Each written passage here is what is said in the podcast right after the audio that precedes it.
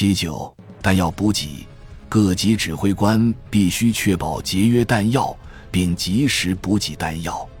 各级指挥官必须采取一切措施为部队补充所需要的弹药，以保持他们的火力。这同战争能否取得胜利息息相关。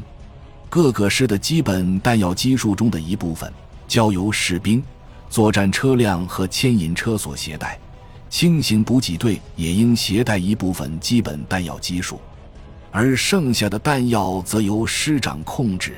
并留在师属补给队里。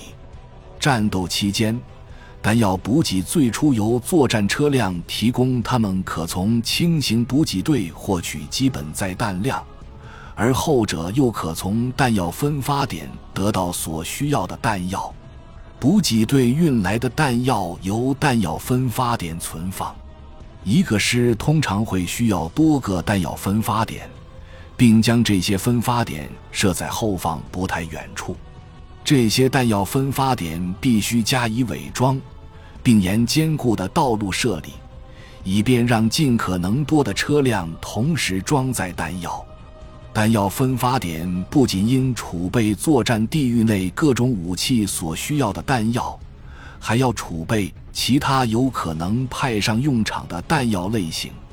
以免轻型补给队被迫绕道并穿越战场，高爆弹、烟幕弹和化学弹必须分开存放。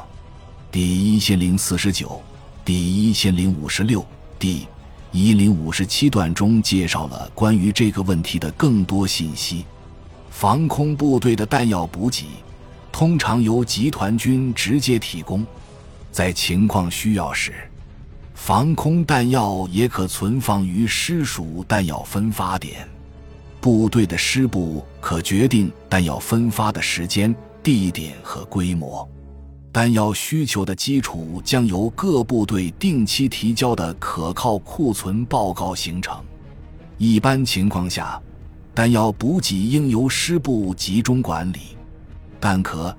哑弹和弹药箱内的电材必须在领取新弹药时交还，阵亡者和伤员身上的弹药必须取走，伤员应留下几发子弹用于自卫。